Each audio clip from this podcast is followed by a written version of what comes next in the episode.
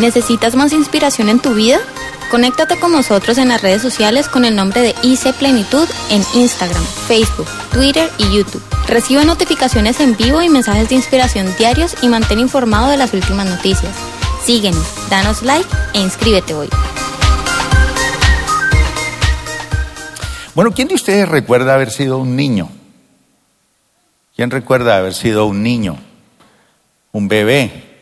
¿Alguno de ustedes se recuerda? ¿Quién de ustedes todavía es un bebé? Buenas, buenas, buenas, buenas. Oh. Este es un bebé sofisticado, tiene maletín ejecutivo, Biblia. La sillita, pues, ¿será que sí resiste? Bueno, esperemos. Aquí. Hola, hijito. Ah, pastor. ¿Cómo está? ¿Nos conocemos? Pastor, soy Pedro Púas. Pedro Púas, bienvenido a la casa del Señor. Gracias, pastor. Y ese maletín ejecutivo, ¿dónde trabajas? Eh, pastor, yo soy empresario. Ah, empresario. Sí, pastor. ¿Y por qué en pañales todavía? Ah, pastor, porque, no sé, siento que ah, nadie me cuida. Ah, sí. Nadie está pendiente de mí. Ah, ¿Cuánto tiempo llevas de bebé en esa cuna? Pastor, son 50 años. pastor. 50. No más. ¿Y qué tienes ahí debajo del brazo? Ah, pastor, vea. Ah, mi, Tómese su tiempo, tome su biberón, sí, mi lechita, mi lechita. su lechecita, sí señor. Muestre a ver, ay, hasta es una Biblia de estudio. Sí, pastor. Es un bebé sofisticado. Sí, estudio, estudio bastante, pastor. Ah, qué bueno. ¿Y usted conoce a esa gente que está allá? No, no, nadie, nadie me pone cuidado aquí. Yo llego y me siento por ahí en un rincón. Ah, chichi. Ah, ¿ya? Pero chichi. Ya, ay, mijito, acuéstese, Sí. acuéstese, acuéstese rápido, acuéstese, acuéstese. Acuéstese, acuéstese. Ay. Que cambiarle ese pañal, hombre. Chichi. Bueno, ya, ya. Bueno, pero váyame contando mientras le cambio el pañal. No. Esta maleta. Y usted está como Mi mal de la vejiga, mi ¿no? maleta, mi maleta. Pastor. No, nadie me pone cuidado. Yo llego aquí, nadie me determina, nadie me conoce. Ay, hombre, ese Ah. es el problema. ¿Y así lleva 50 años en esto? 50 años, pastor. Qué Y no, cosa. pero pues, no sé, yo veo gente que sirve, que hace una cosa, que hace la otra, pero, ah, no sé, pastor. Yo no sé, yo veo tanta cosa y tanta vaina que no, yo mejor me quedo así como estoy. Ya está como fastidiado con esas sillas bonitas de la iglesia. Ah, sí, pero... Sus facilitadores iguales de feos. Sí, ah, no, mejor dicho, no me Esas niñas de la alabanza iguales de feas. Sí, pastor, no, no pasa nada, pastor. Son músicos, ¿no? Nada. No, Ah, bueno. no pasa nada. Listo, ya quedó ¿ya? listo. Ya, ya. Ay, gracias, pastor. Ah, No a llorar, tome, tome, tome. No a Leche, llorar. leche. Leche. Ay, rica leche. Mi Biblia, pastor. Ah, Ah, sí. ¿Pero para qué? pastor, porque para estudiar la palabra, pastor, para estudiar la palabra. ¿Usted ha conocido otros bebés aquí en la iglesia así como tú? Sí, he visto muchos, Sí. muchos bebés también y, Y cuando ah, se reúnen, ¿de qué hablan ustedes? criticamos, murmuramos, hablamos de cosas de bebés, Sí, ¿no? de bebés. ¿Y por qué le gusta a usted así con 50 años todavía que le cambien el pañal y... Me gusta que me cuiden, me gusta que estén pendientes de mí, que me llamen. ¿Y no le gustaría a usted como cuidar a alguien también? Ay, pastor, ¿será? Es que eso es como complicado, pastor. Se le descuadre ese gorrito, ¿no? Se me descuadra. Se me descuadra, pastor. Es mejor seguir así, ¿cierto? Es mejor, es mejor seguir así, así como bebé y... Ah, no estar pendiente de nadie, mejor, pastor, en una sillita sentado y... Seguir cómodo aquí. Sí, seguir cómodo. Esa cuna es muy elegante. Ah, Usted le ve muy bien todo. le luce ese pañal. Resiste, pastor. ¿Y aún así le va bien en su trabajo? Eh, a medias, pastor. A media le va, sí. ¿Cuánto tiempo lleva trabajando en esa empresa? Pastor, yo como empresario la fundé, con pereza la fundé. Ahí va, ¿no? Eh. Pero pues ahí vamos, pastor, progresando. A medias, pero vamos bien. ¿Y usted si días mañana a esa iglesia dónde va? Pastor, a ratos, A ratos. a ratos. Cuando me queda, pastor. Cuando le queda, casi, casi no queda. Casi no queda. Ahí siempre es. Sí, casi no. No, mejor dicho. ¿Y cuáles son sus anhelos? Ay, pastor, mis anhelos. mm, Como montar una multinacional, pastor. Una multinacional. Yo sé que lo voy a hacer, pastor. ¿Y para qué quiere tener una multinacional? Ay, para tener mucha plata, mucha fama. Y para poder pasear e irme a disfrutar. Eso quiero, ¿Y pastor. usted no cree que ya es tiempo de salir de esa, de esa cuna espiritual? Como buscar una mujer y casarse. ¿O cree que eso es como mucha responsabilidad? Pastor, todavía estoy joven, pastor. Todavía estoy. Pues ahí dicen que usted es un inútil, ¿no? Ay, eso dicen. Pero no. Pero no, yo no les creo, yo no, les creo. nada, no nada, creo. nada, nada. Leche, leche. Leche, leche. Bueno, Ay, pastor. Si va a hacer chichi, vaya usted haga solo chichi. Ya, ya me parece que está muy grandecito para eso. ¿No le ¿Será? parece? ¿Será, pastor? ¿Será? ¿Será que sí? Me va a tocar hacer chichi solo, pastor. Solo. Y hay unos baños muy buenos aquí. ¿Sí? ¿Sí? ¿No se da cuenta? No, pues. Ah, a usted le gusta es que lo atiendan, ¿no? Y me atienden, entonces. ¿Y usted tiene un buen, buen, buen orientador? Eh, Sí, pastor, sí. ¿Cada cuánto lo llama usted en la semana? ¿Como 20 veces? Mm, Como 20 veces. me 20. llama, Que ore por usted. Sí, me gusta que ore por mí. Él ora mucho, ¿no? Sí, ora mucho por mí. Usted antes tenía veladoras, ahora ya las cambió. Ah, sí, cambié las veladoras, pastor, cambié las ahora veladoras. tiene un sí. buen orientador que ora por usted, Ah, lo sí, atiende. Uy, sí, pastor, ahora sí tengo un buen orientador. ¿No le gustaría a usted venir a ayudar a lavar los baños de la iglesia? No, ¿cierto? Pastor, Está muy ocupado, ¿no? pone como difícil con este empresario que tengo yo aquí, mejor dicho, con esta empresa, mejor dicho. so- Y de pronto Pero servir de facilitador le gustaría. ¿O Es qué bueno. tal de maestro? ¿De profesor? Ah, chévere. ¿sí? ¿O le gustaría más la cafetería? Uy, comer, comer, comer, Comer, comer, sí, comer. sí. Uh, Porque a usted le gusta comer mucho, ¿no? Más o menos, pastor. Más o menos. Ayuno Como cada siete año. comiditas al día, ¿no? Sí, sí, exacto, sí. Sagrada, sagradamente. Sí, sí. Y leche. Sí, leche. Bueno. Entonces, me saluda su orientador Bueno, y que lo sigan atendiendo así de bien, que así vamos bien. Esta iglesia va para adelante así. Vamos para adelante, vamos con a gente así como usted. Uf, vamos para adelante. Cali es Cali, ¿no? Uh, Lo, demás, es Loma, ¿cierto? Lo demás es loma. Ahí vamos para adelante. Así es. bueno, pastor. mijito, no a llorar, pero váyase para, Oh, para la casa, llévese su bibliecita, Pastor, mi Biblia, pastor. que necesita ya, es de estudio y todo, y es la Biblia a plenitud. Mm. Bueno, mijito, Bueno, pastor. por favor, no me dejen el niño solo, por favor. Por favor, alguien que me cuide, alguien que me cuide. Llévelo, llévelo al niño. Chichi, chichi. Eso. Un aplauso para el bebé gigante.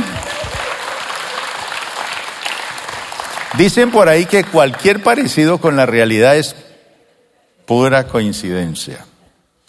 Eh, ¿Por qué no, no mira a su vecino a ver si de pronto es de esos? Vamos a leer un pasaje en Primera de Juan capítulo 2, versículo 12 al 14. Primera de Juan capítulo 2.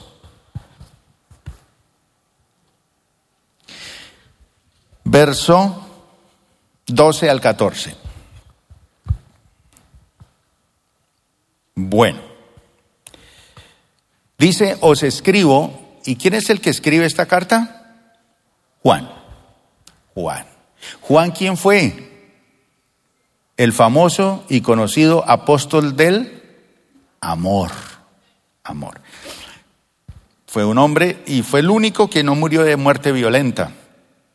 Y fue el último de los discípulos o de los apóstoles que murió. Eh, parece que es el único que murió de muerte natural. De resto, todos los apóstoles murieron de forma violenta. Juan se distingue en sus cartas porque él presenta una forma de relación por la cual él duró mucho más que los demás discípulos, porque fue un hombre que entró en un proceso de conocimiento, de relación con el Señor y le permitió tener esa experiencia con Dios para poder dejarnos a nosotros eh, unos patrones eh, a seguir de vida.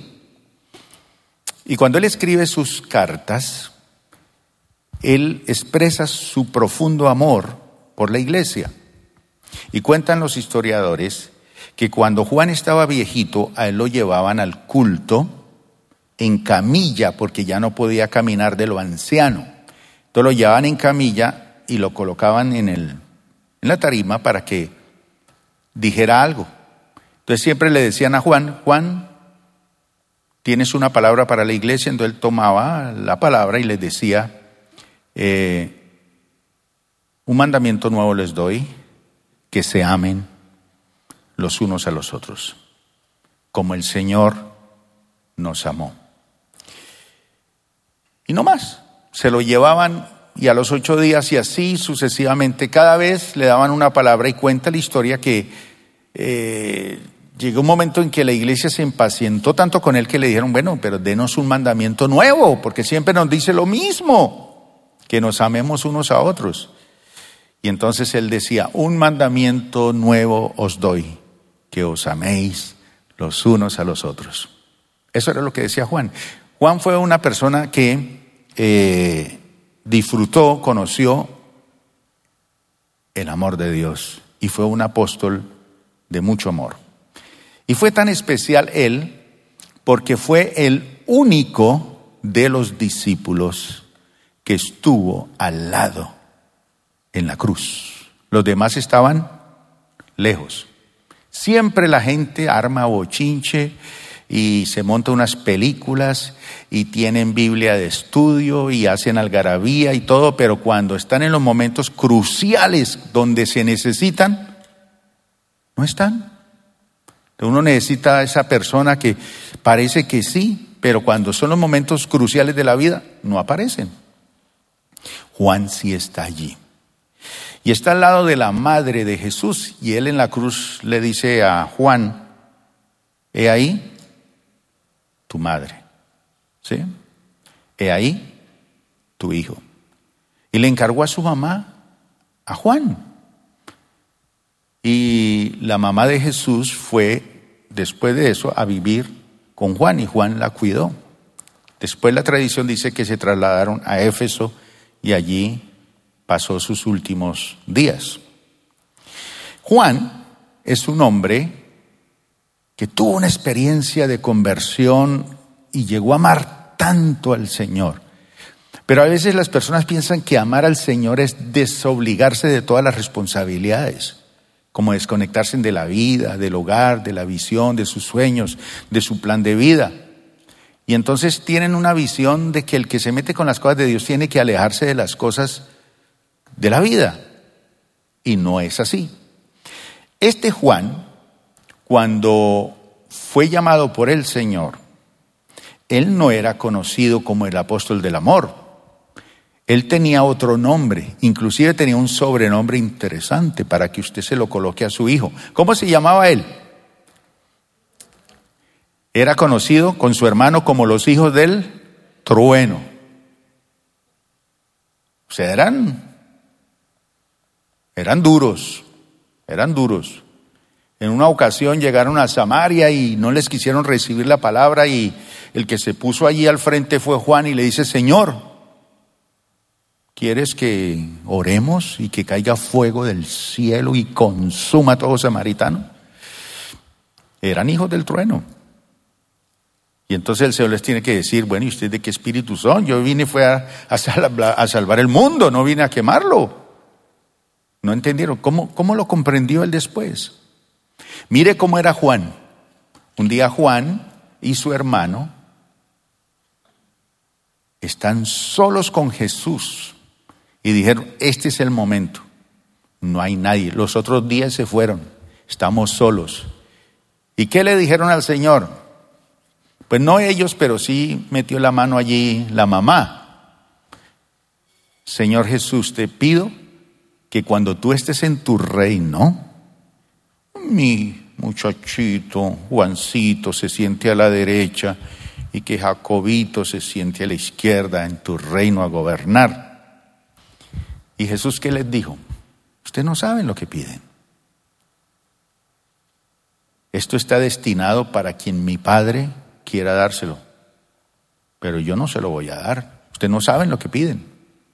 Hay oraciones que no son contestadas porque no son bien pedidas. Después vamos a hablar de eso.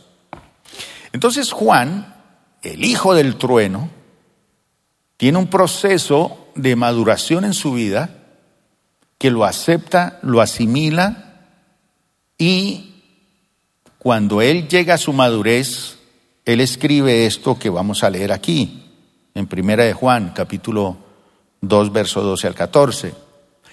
Pero a diferencia de Juan, hay otras personas que en la iglesia no han pasado por los procesos de maduración. Entonces, ¿cuántos años tenía ese bebé en esa cuna espiritual? 50 años. ¿Le gustó? Pues, ¿A quién no le gusta? Yo recuerdo cuando yo estaba chiquito, que a mí me fascinaba orinarme en la cama. Es que me fascinaba. Era una delicia sentir calientico no pararme para ir allá al baño, uy, poner mis piecitos en ese frío de Bogotá. Y allá pues uno orinaba y se cristalizaba de una vez todo por el frío. Pero la tortura era a los cinco minutos. Eso calientico se volvía un infierno de frío pero aún así uno se acomodaba. Y así en la vida cristiana hay personas que se acomodan y han convertido su experiencia inicial con el Señor en una cuna espiritual.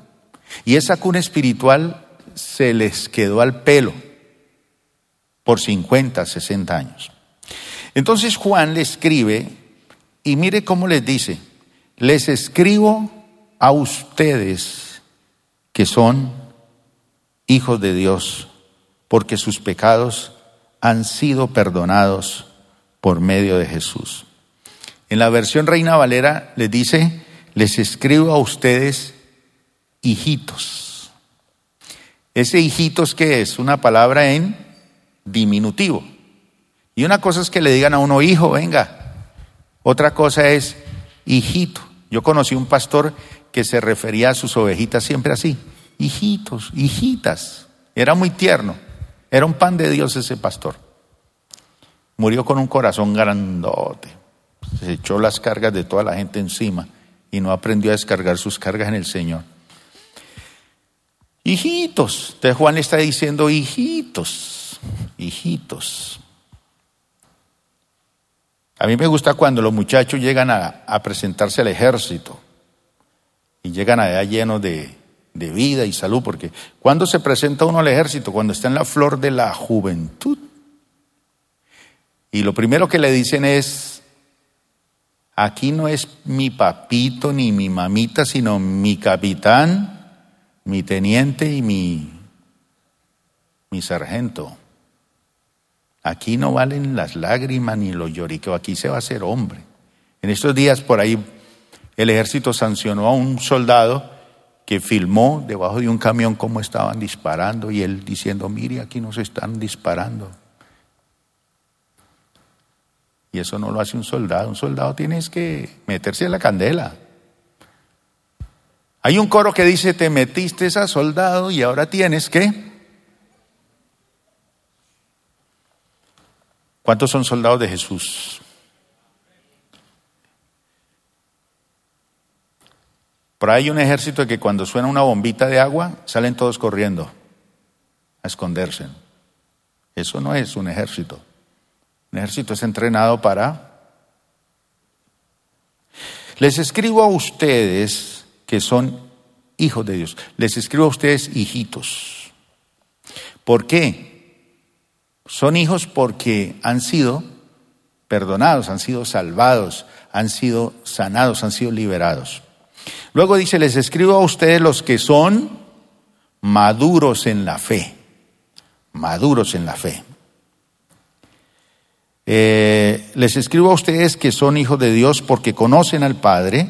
Les, les he escrito a ustedes los que son maduros en la fe porque conocen a Cristo, quien existe desde el principio. Les he escrito a ustedes los que son jóvenes en la fe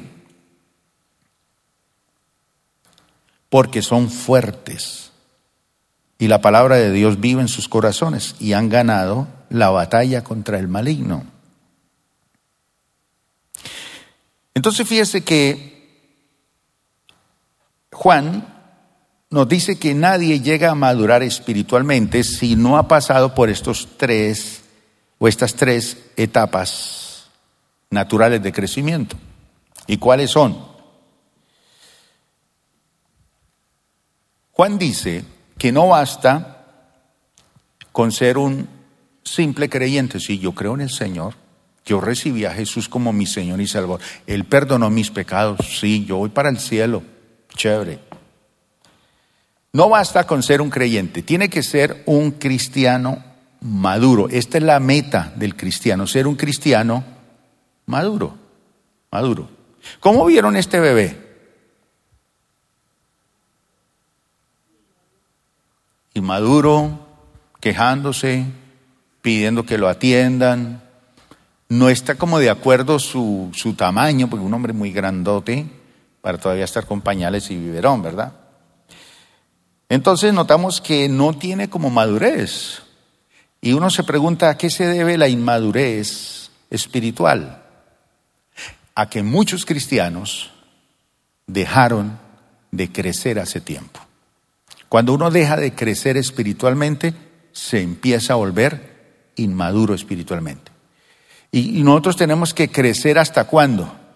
Hasta que lleguemos a la estatura de la medida de la plenitud de Cristo. O sea, cuando lleguemos a ser como Cristo, ya estamos perfectos y seremos tal como Él es. Así que en este pasaje que acabamos de leer, Juan nos habla de las tres edades que conforman la vida de un ser humano. ¿Cuáles son esas tres edades? Niño, ¿qué más? Joven y padre. Joven, niño y padre. En estos días leía la, la parábola del hijo pródigo y entonces estoy preparando un sermón que se dice, se titula Los tres hijos pródigos porque a la larga uno piensa que es uno. Y yo me puse a pensar que los tres son pródigos. Como así que el viejo va repartiendo así que porque el otro, como así que le pide el, el, más pollo la plata y le da también al otro, así por así como tan sencillo, ¿no? Entonces a veces como que no es solamente el que quiere irse, el malgastar, el otro que se queda allí, pero criticando, y el viejo que ahí se queda esperando todos los días a que aparezca el hijo. Entonces uno dice, ¿qué es lo que pasa? Que el padre no cumple su rol como padre, el hijo no cumple su rol como hijo, el joven no cumple su rol como... Y a veces le pedimos al bebé que responda con cosas que debe responder mucho más adelante. Entonces, a veces los padres, y en Colombia sucede eso. Yo les he dicho que en Colombia es el único país del mundo que la cigüeña hace blup y suda cuando tiene que soltar un niño acá, en Colombia. Él quiere pasar y dejar ese niño en otro país, no aquí. Porque aquí maltratamos a nuestros niños. Es terrible. abusamos, los matamos. Entonces el niño tiene que ser niño y disfrutar su niñez. Levante la mano aquí los que fueron niños. ¿Fueron niños felices ustedes o no? ¿Infelices? ¿Desgraciados? No sé.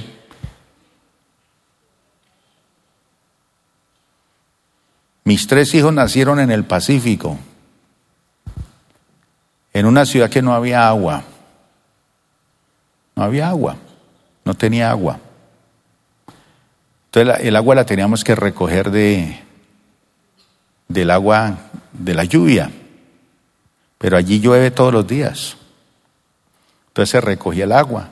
Pero lo que más disfrutaban ellos, y la mamá casi no los dejaba, era meterse al chorro del agua en la lluvia a bañarse. Y eso es lo más delicioso. Usted no han tenido ese privilegio aquí. Cuando tienen ustedes hambre aquí, ¿qué hacen? Allí al menos tiran un anzuelo y sacan un pescado en el, en el mar. Pero por aquí, en estos peladeros, hermano, ¿qué se consigue? Entonces la gente cree que los, los niños por allá son los más infelices y resulta que no. Y mis hijos dicen, no, yo recuerdo mi niña así muy... No quieren volver a vivir por allá, pero, pero dicen, fueron años preciosos, preciosos. Y cuando volvemos allá y nos metemos a esa selva y toda esta cosa, uno dice, ¿cómo pude vivir por acá 21 años? Pero disfrutamos toda esa época. Entonces, estos crecimientos que dice Juan aquí, nos muestran el proceso de ir desde la niñez hasta, hasta la paternidad, hasta la paternidad. Porque el padre de los hijos de la parábola, él tuvo que, tenía que asumir su responsabilidad paternal como padre, a la altura de un padre. Pero a veces los padres nos convertimos en los hijos de nuestros hijos. Ya perdemos identidad, ¿no? Estamos viviendo en un mundo, vaya usted a comprarle un computador a su hijo y aparezcale con la sorpresa, o un reloj. El niño mira ese reloj y dice, ¿y esto qué es, papá? O el televisor, ¿y esa porquería que usted compró? ¿Cómo así que porquería?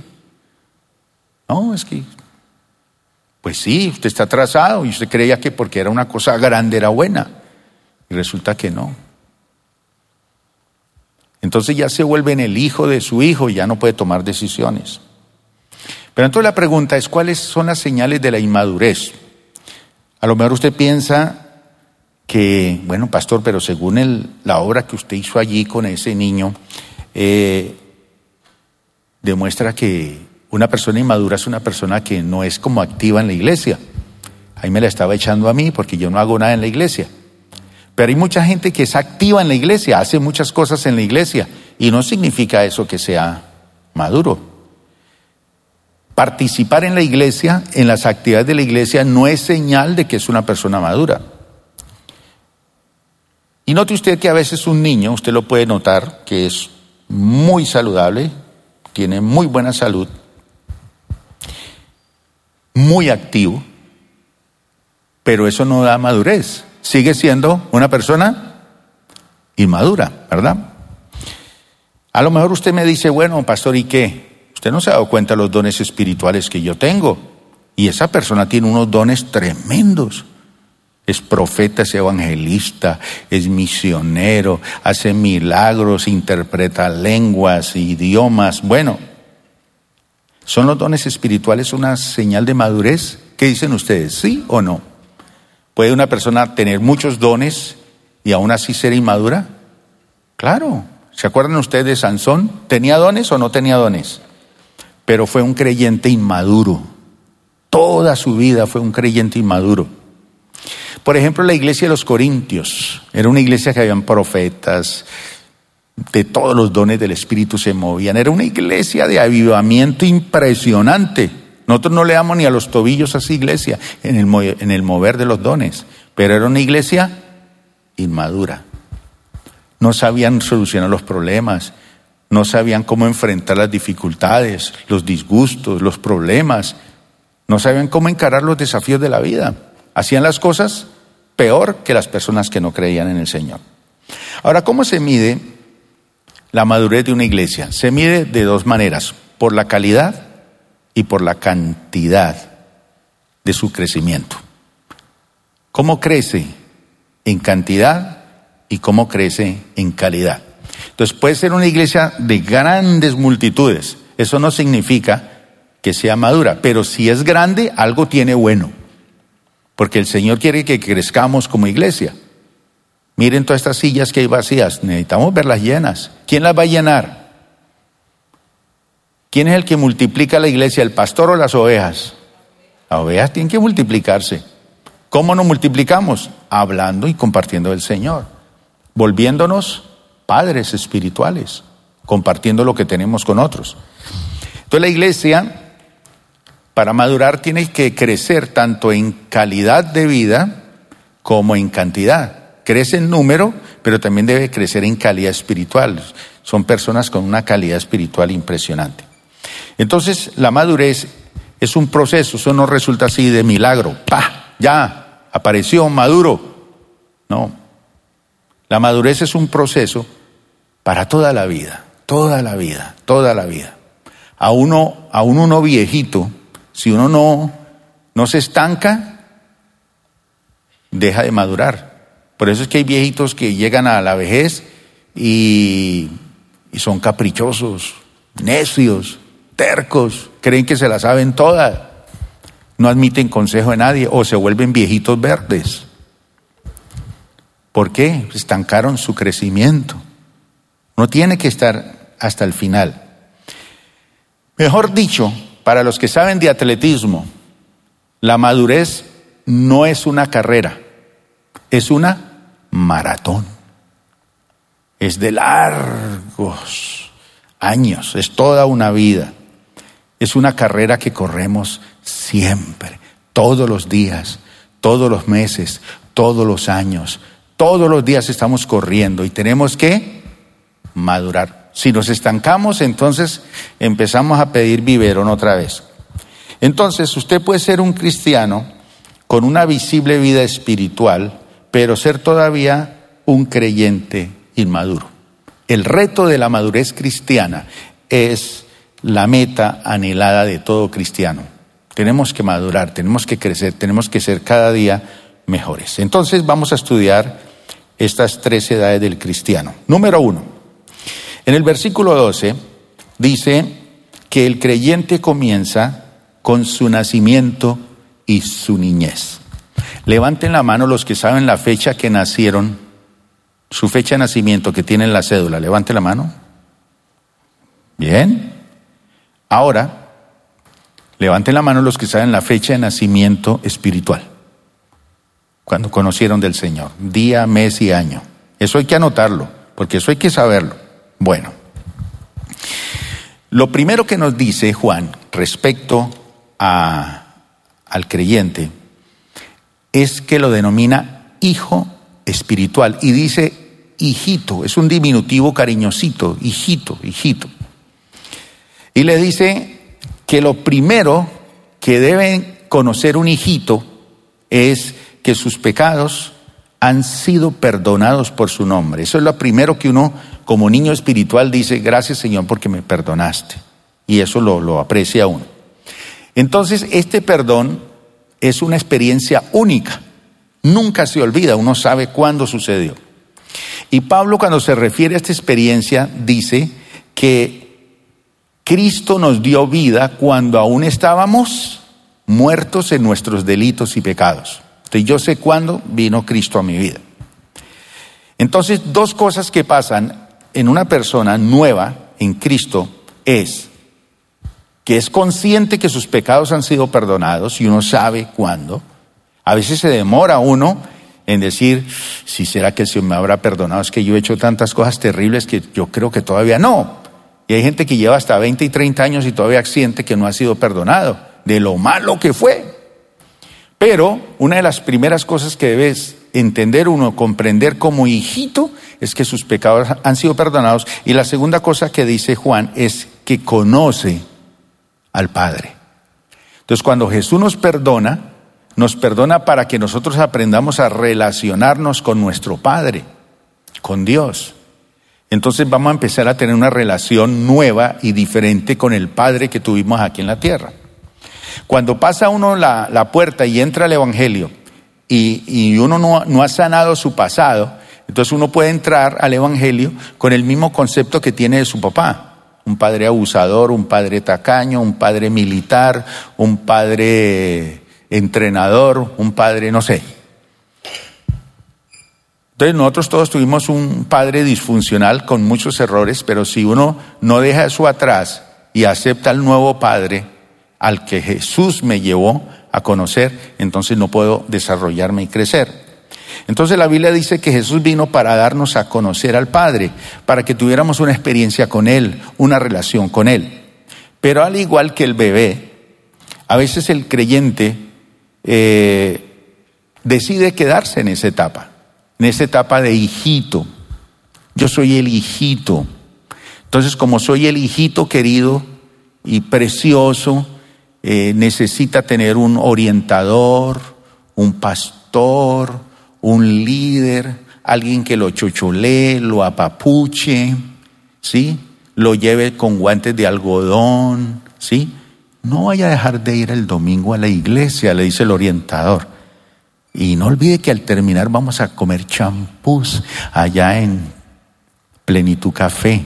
Y luego te llevo a almorzar y por la tarde vamos a cine, pero no deje de ir porque es un orientador alcahuete. Sigue con un mismo hijito. Entonces, ese crecimiento es lo que se conoce como madurez espiritual. Ojo para los que están comenzando la vida cristiana, ustedes deben de aprender a madurar espiritualmente. Y, por supuesto, en la iglesia no todos son maduros. Mire al que está a su lado. Por la misma cara usted se da cuenta que es o no es una persona madura. Y en realidad es que tenemos creyentes inmaduros y estos creyentes inmaduros son los que son hijitos, hijitos, que solo se conformaron con el perdón de sus pecados. Feliz. ¿Y usted por qué es feliz? Porque el Señor me perdonó. ¿Y por qué está en pañal todavía? Porque el Señor me perdonó. ¿Y por qué tiene ese biberón todavía? Porque el Señor me perdonó. ¿Y por qué va a la iglesia? Porque el Señor me perdonó. Pero hay un llamado, veamos Hebreos capítulo 5, versículo 12 al 14, dice, en realidad, dice el autor de Hebreos, a estas alturas, dice, a estas alturas, dice, hace tanto que son creyentes, hace tanto, le dice el autor de Hebreos, que ya deberían estar ustedes, ¿qué? Enseñando a otros. En cambio, necesitan que alguien vuelva a qué? A enseñarles las cosas básicas de la palabra de Dios. ¿Cuáles son las cosas básicas aquí en la iglesia? Pasos, nivel 1, 2, 3, ahí. Vuelva otra vez, ay, yo quisiera que me volvieran. Yo como que voy a repetir otra vez. Pues no es malo, no es malo. Pero ¿cuánto lleva en la iglesia? Ya llevo 40 años, 50 años. Y soy feliz repitiendo los niveles cada año. Entonces dice, a estas alturas necesitan ustedes que alguien vuelva a enseñarles las cosas básicas de la palabra de Dios. Son como niños pequeños que necesitan leche y no pueden comer alimento sólido. Dele un pedazo de carne a un bebé y verá qué puede pasar. Puede atorar. Pues el que se alimenta de leche sigue siendo bebé. Levante la mano aquí los que les gusta tomar leche. Levante la mano. Los que toman leche todos los días, a ver. ¿No? ¿No toman leche? Los que no toman leche, los felicito. No es bueno. La leche es para los bebés y para los terneros, pero la leche no es buena para el adulto. Muy mala, muy mala. Averigüe bien. Pero a usted le gusta. Y sigue diciendo, el que se alimenta de leche sigue siendo bebé y no sabe cómo hacer lo correcto. No sabe. Hay que hacer lo correcto como padre, como esposo, como madre, como... ¿Sí? Sigue diciendo, el alimento sólido, sólido, es para los que son maduros, los que a fuerza de práctica están capacitados para distinguir entre lo bueno y lo malo. Y yo agregaría entre lo bueno y lo mejor. Entre lo bueno y lo mejor. No nos cambiaron el versículo, ¿verdad? El 14. Dejémoslo así. Entonces, una de las características de un niño, ¿cuál es la característica que distingue a un niño? ¿Qué lo caracteriza a un niño? Ahora, lo primero que decimos de los niños es que todos los bebés son qué? Hermosos. ¿Sí? Hermosos. Está feo, pero es hermoso. Todos los niños son hermosos. Todos son hermosos. No importa el color de su piel, el tamaño, no importa. Simplemente usted ve un, si usted nomás ve un perrito chiquito y ¿qué le despierta?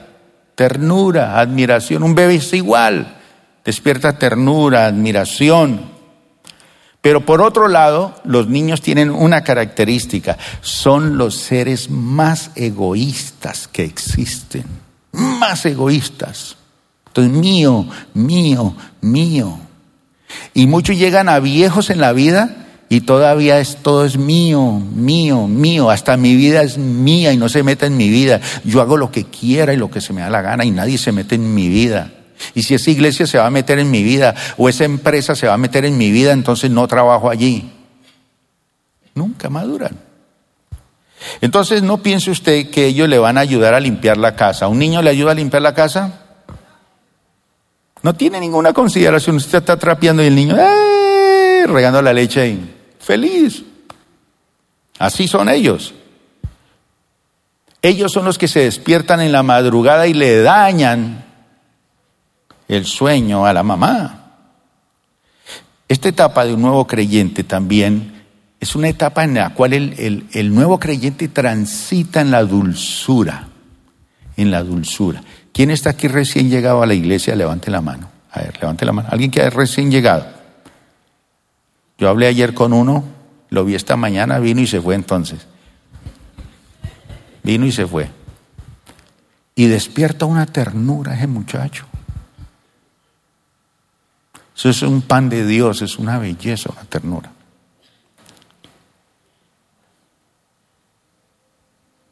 Pero un bebé en Cristo debe crecer. Eso es bien importante. 1 Corintios 13, 11 dice Pablo, cuando yo era niño, hablaba como niño. Hablaba como niño. ¿Usted ha visto viejos hablando como niños? ¿Sí? Ay, es que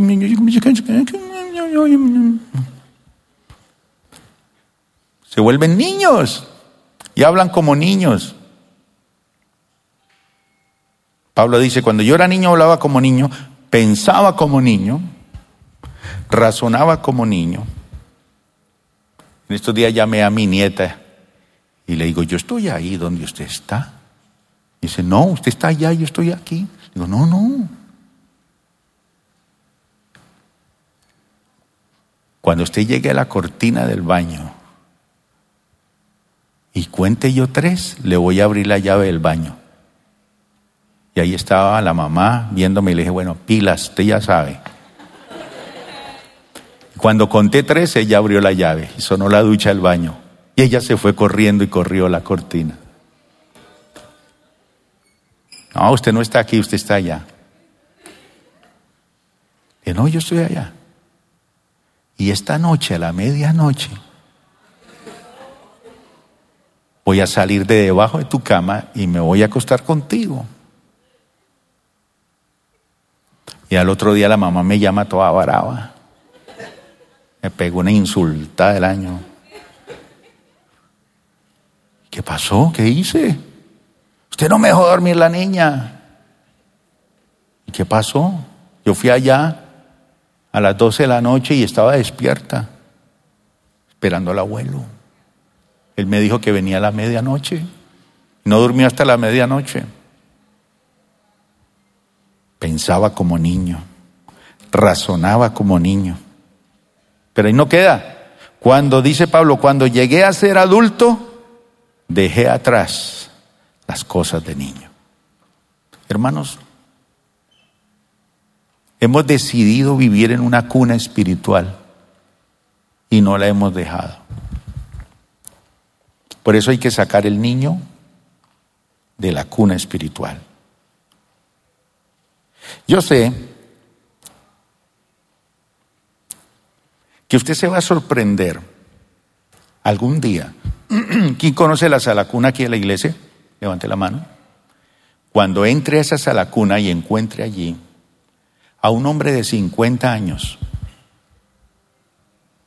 meciéndose allí en la salacuna, con un biberón, chupándose el dedo, el dedo gordo. Y usted se sorprendería al preguntarle, ¿y usted qué hace aquí? ¿Cuánto lleva aquí?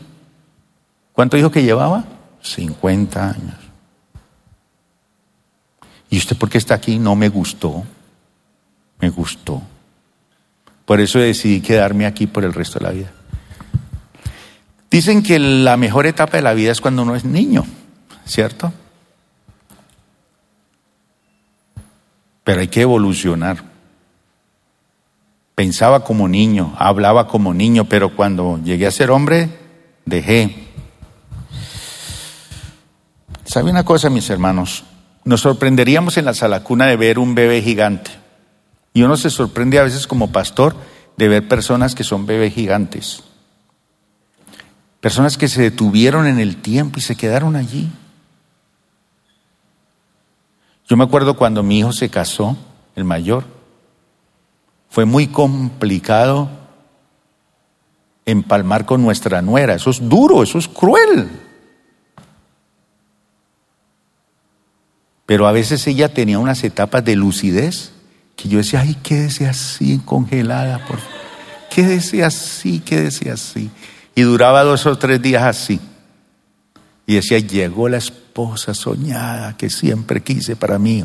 Y a los tres días, ¡blon! se caía ese edificio. Ya no es así, ha madurado. Muy bonito. Pero en la iglesia tenemos bebés gigantes. Voy a orar por eso, pero ¿cómo se reconoce un bebé? Porque ustedes saben que eso existe, pero no, no los, no los reconocemos. Son los que se siguen alimentando de leche.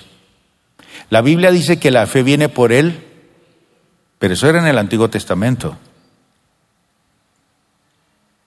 Ahora no viene por el oír, viene por el leer la palabra. Si usted no la lee y no la estudia, no va a haber fe. ¿Quién se la va a leer? Usted no va a ir a un sitio que se la expliquen, usted tiene que estudiar la palabra y la fe vendrá. Son aquellos que están en la iglesia prestos a criticar todo lo que se hace. Para ellos nada funciona bien en la iglesia. Todo les huele mal, todo les sabe mal, todo les molesta. Todo, el tiempo tienen un espíritu contrario. Son creyentes sin sonrisas, chismosos, llorones. Yo les dije el jueves en la doctrina que hubo un momento en el cielo en que no hubo mujeres, porque dice que se hizo silencio como por media hora. Yo me puse a mirar, es que no había mujeres. Es un chiste. Pero muchas veces el blanco de esos bebés espirituales son son esos... El pastor es la fuente de, crítica de esos bebés espirituales. Critican el proceso, critican la iglesia, critican las ofrendas, critican esto, murmuran, no me visitan. Pablo llamó a estos cristianos como carnales. Entonces, la misión nuestra es sacar ese niño de la cuna y traerlo al terreno donde Él debe correr y desarrollarse. Vamos a orar. Gracias por acompañarnos el día de hoy. Nosotros creemos que Dios quiere hacer más cosas para ti y a través de ti, y nos encantaría saberlo. Si has sido impactado por este ministerio, compártelo a nuestro correo electrónico info.plenitud.org. Otra vez muchas gracias por acompañarnos y esperamos que este mensaje sea de bendición para ti.